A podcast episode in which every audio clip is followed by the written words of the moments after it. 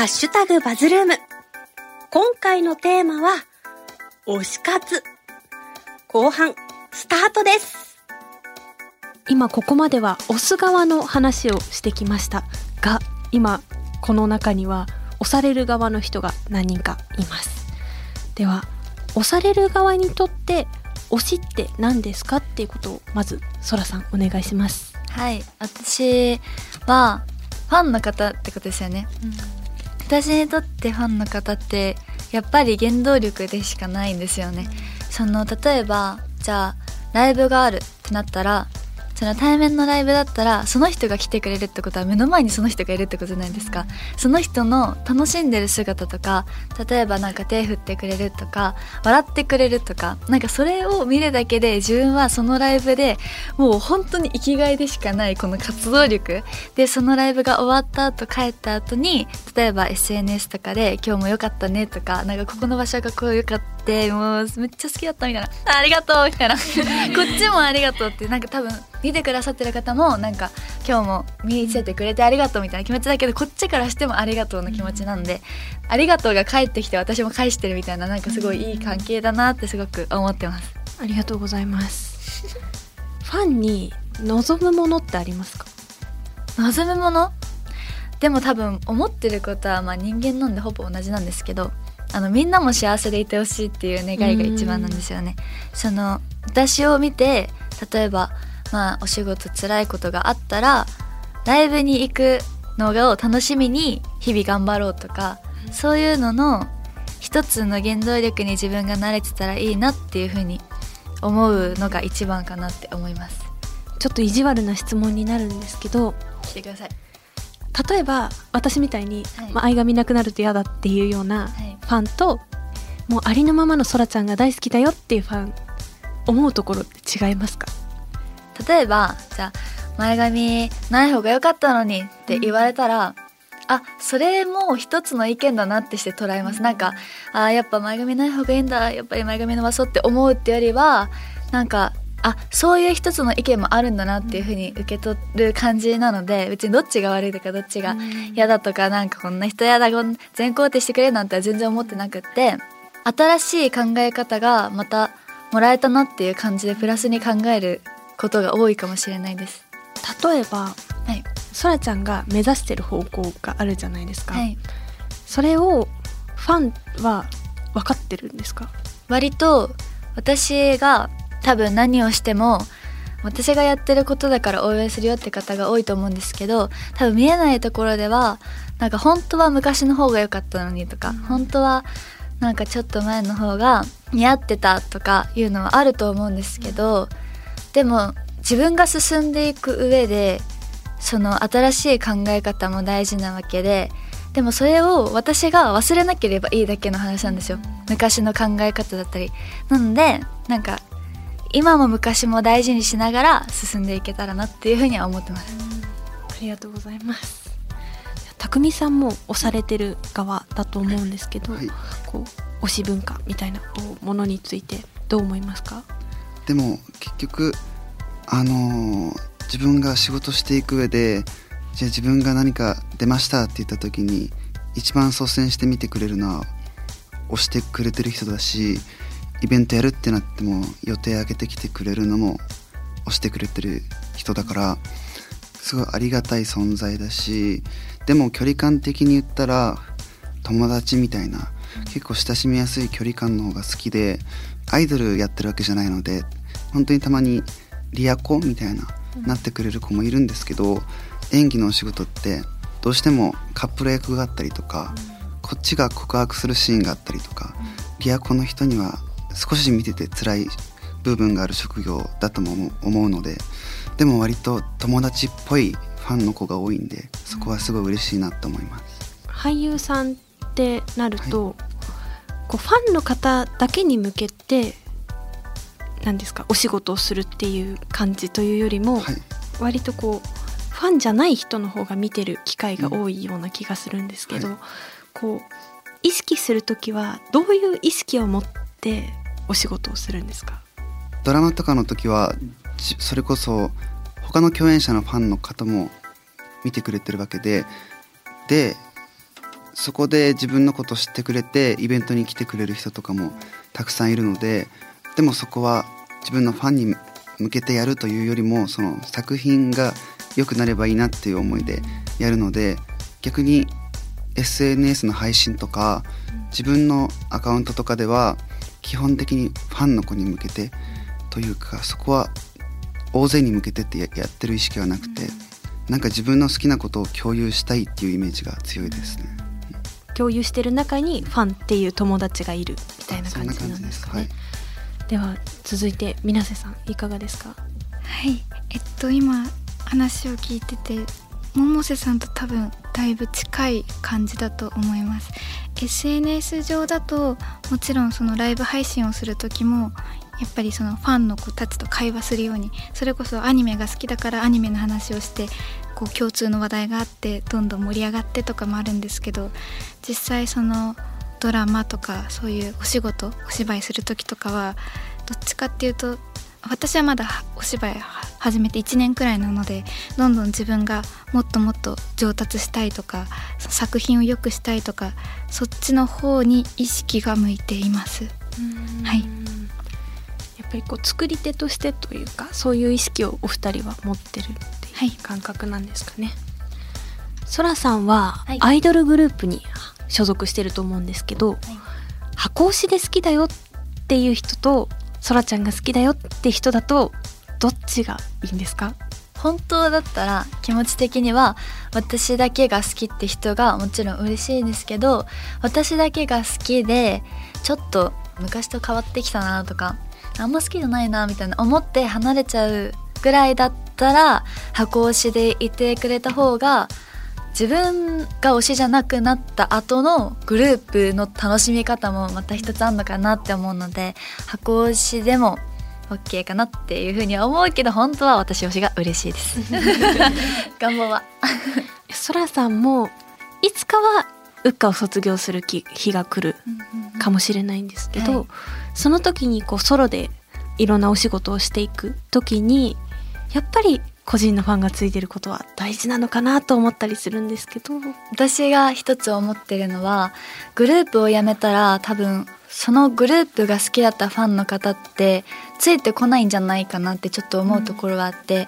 やっぱその前どっかで多分みーさんから聞いたことあるかもしれないんですけど、はい、グループとしての輝いてる推しが好きみたいな、うん、そのだから卒業してアイドルじゃなくなったらまたなんかその別物みたいな。そういう方が結構いらっしゃるから多分アイドルじゃなくなったとしたら、うん、アイドルファンっていう方はつかなくなるんじゃないかなって思うんですよ。なのでそうなった場合にはもうその例えばじゃあ役者としてやっていきたいってなったら役者としての茜空を好きになってもらうようにシフトチェンジするかなって自分だったら思います。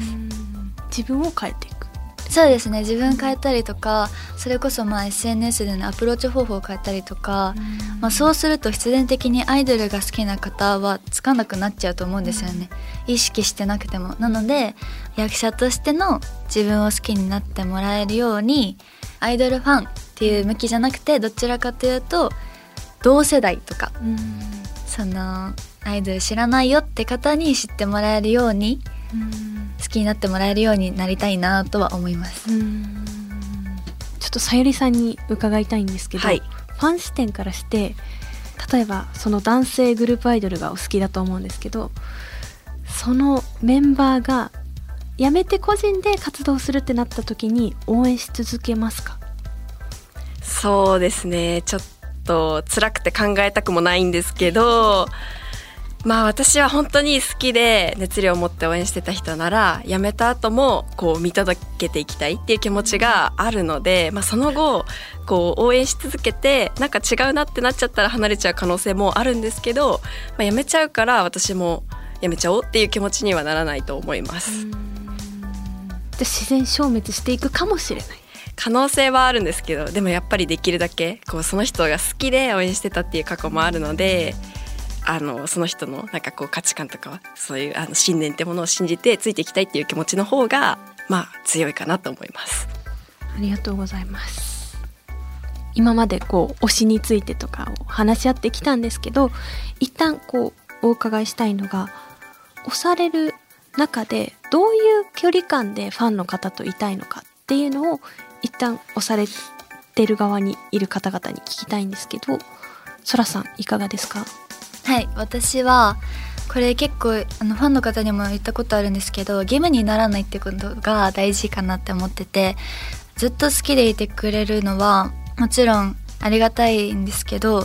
その会いに行くとかずっと好きでいなきゃいけないっていうのが義務になるとしんどくなる時が多分あると思うんですよね。なんか本当は寝たいけどでも推しに会いに行かなきゃいけないって言って起きたりとかそれってなんかただの好きじゃない感じがしてしんどくなるぐらいだったら全然寝ていただいた方がいいなって思うしその自分の生活リズムの一つにその推しっていうものがいるっていう方が私的にはすごく嬉しいなって思ってるのとあと私これ結構大事なことなんですけど愛は伝えた方がいいです。本当に思ってるよりその言葉にしなきゃやっぱ伝わらないので、好きですとか毎回会いに行かなきゃいけないとかそういうことじゃなくって例えばまあ投稿いいねするとかコメントするとか本当小さなことでもいいんですけど好きとか応援してますっていうのはもう声を大にして伝えていただけた方が私からしたらすごく嬉しいなって思います。ありがとうございます。ではさやさんお願いします。はい。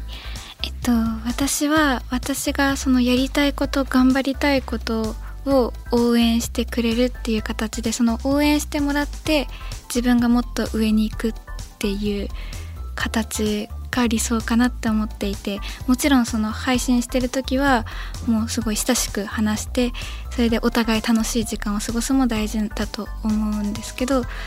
私の目指すものを応援してくれてそれでどんどん上を目指していったことで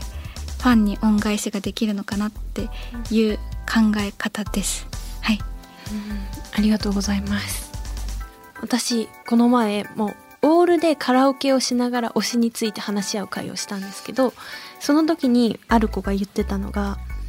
例えばクラスメートとかそういう近いところにいる人に対して好きっていうことって難しいけど推しに対しては好きって言えるっていう話をしててその責任のない好きを言えるっていうことがすごく心地がいいっていう話をした時に割と賛同してる人が多くてだから人って好きって言いたい生き物なのかなっていうのをちょっと感じたことがあったんですけどさゆりさんどうですか？はい。私も推しに対してはすごい好きって言いたいタイプでまあちょっとどこで見てるかわからないというか相手方が。私は結構 X とかもよく使ってあのこう情報収集したりするんですけど自分から発信する時はあの普段はちょっとニックネームで呼んでる推しに対してもちゃんとエゴサで引っかかるようにフルネームで好きあの好意的なコメントを残す時とかはなるべくフルネームとかこうちゃんと引っかかるような形で発信するようにしてもし目に触れた時に相手が嬉しいなって思ってくれたらいいなっていう感じで好きを伝えております。素敵。めっちゃいいそれ。嬉しいですよ推し側からしたら。よかったです。これからも続けます。ありがとうございます。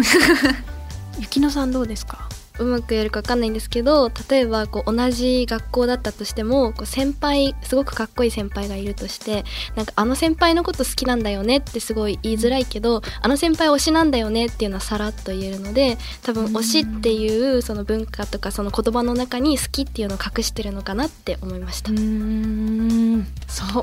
今なんかそれを気づきましたね。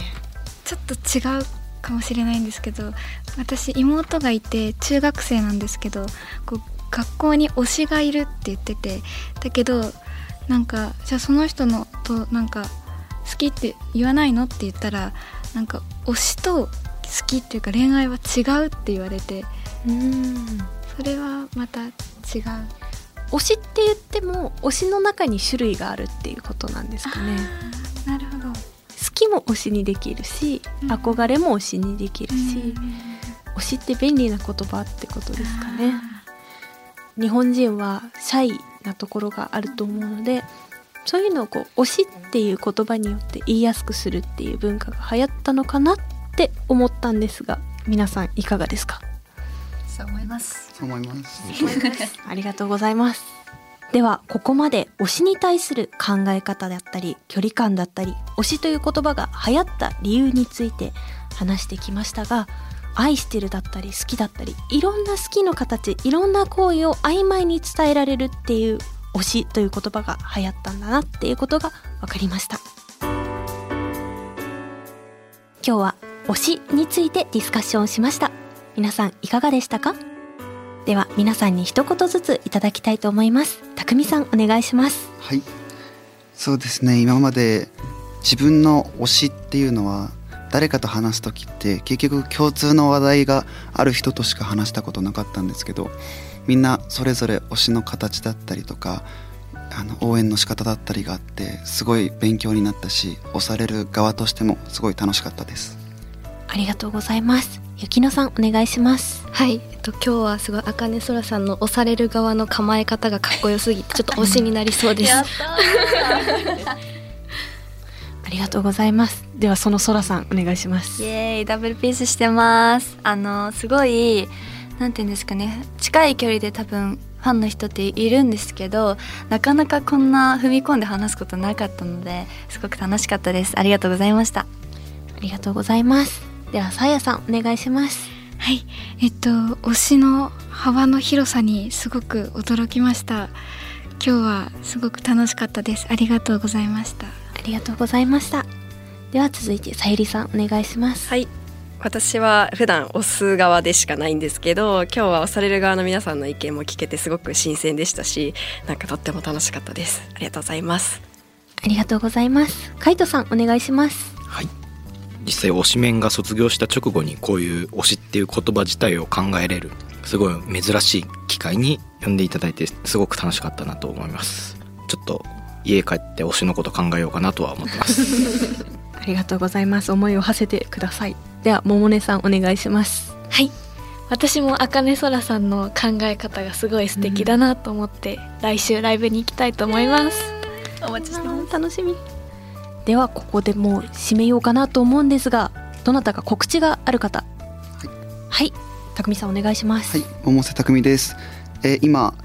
MBS 局 TVer でも見れるんですけど、えー毎週木曜日ドラマ「サハラ先生とトキくん」というドラマに出演しています。ぜひ見てください。よろしくお願いします。ありがとうございますでは、そらさんお願いしますはい、あかねそらです。私、ウッカというグループでアイドルをやってます。冒頭にも話したんですけど、3月20日にセカンドシングルが発売されます。そのリリーベもありますので、皆さんぜひ来てください。お願いします。そして3月からね、なんとツアーもやります。あの、日本、全国いろんなところ回らせていただきますので、ぜひ来てください。お願いします。そして2月17日にキネマクラブにて、私、あかねそら生誕祭があります。一人でやりますので、皆さんぜひあかねそら見に来てください。お願いします。さあやさんお願いしますはい水瀬さあやです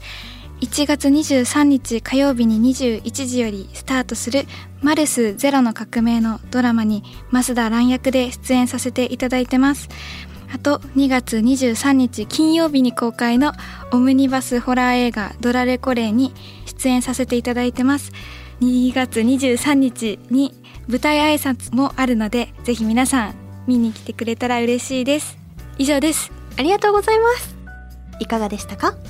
この番組では Z 世代にディスカッションしてほしいテーマを募集しています。番組のホームページからお送りください。では皆さんさようなら。